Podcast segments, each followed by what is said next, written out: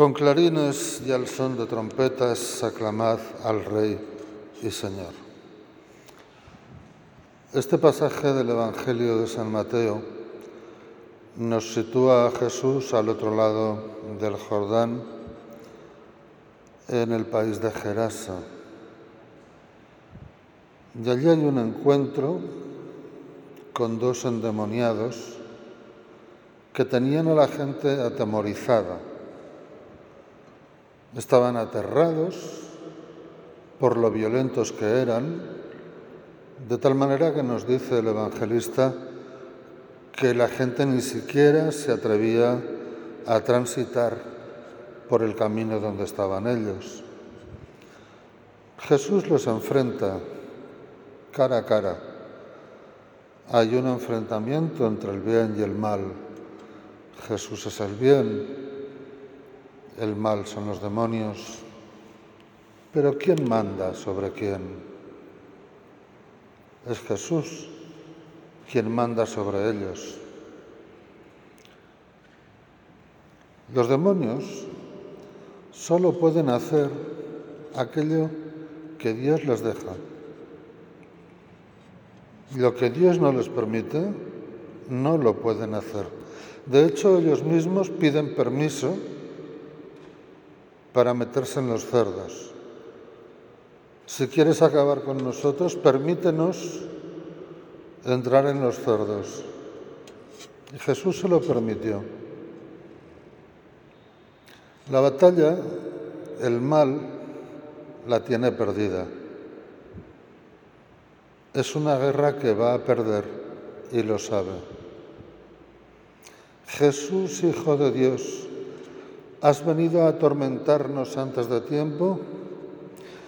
¿Por qué eso de antes de tiempo? Porque están fuera de Israel. Atormenta a los demonios de Israel, digamos. Pero Jesús ha venido a predicar a Israel, pero por esta vez, en alguna otra ocasión, se sale de las fronteras, por eso le preguntan, ¿a atormentarnos antes de tiempo? ¿A eso has venido? Jesús libera a esos dos hombres de los demonios y los demonios terminan muriendo porque los cerdos caen acantilado abajo, muriendo ahogados en las aguas del mar. Pues bien,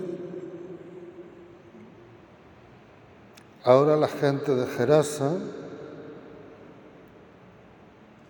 es la que va a expulsar a Jesús de su pueblo. Le daban miedo los demonios, le daban miedo la conducta tan violenta, tan agresiva de los endemoniados. Estaban aterrorizados, pero prefieren el mal al bien. Prefieren sus cerdos a la pureza y la limpieza de Jesús. Prefieren vivir bajo el terror del mal, rechazando y expulsando el bien. Han hecho una introspección equivocada y una interpretación errática de lo que Jesús ha realizado. No se han dado cuenta de que Jesús es quien manda sobre los demonios, pero no porque es el jefe de los demonios, sino porque es Dios. Y porque los demonios están sometidos a Dios. No han sabido discernir, interpretar los acontecimientos y por eso yerran de una manera tan escandalosa y tan estrepitosa. Expulsan a Jesús y por favor, no vengas más por aquí. Ya han expulsado a Jesús también de la sinagoga de su pueblo y de algún otro lugar. Bien, son riesgos que hay que correr. Al evangelizador lo expulsan de un sitio, de otro, de su propia tierra, de su propio pueblo, de su propia iglesia. Son riesgos que hay que correr.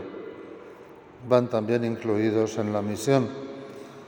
El Señor lo dice, el que deje casa, tierras, padre, madre, hermanos, por el Evangelio, recibirá aquí también tierra, casa, padres y hermanos con persecuciones, con persecuciones. Echar a uno de un sitio, a un evangelizador de un lugar, forma parte de la misión de Jesús, de esas persecuciones.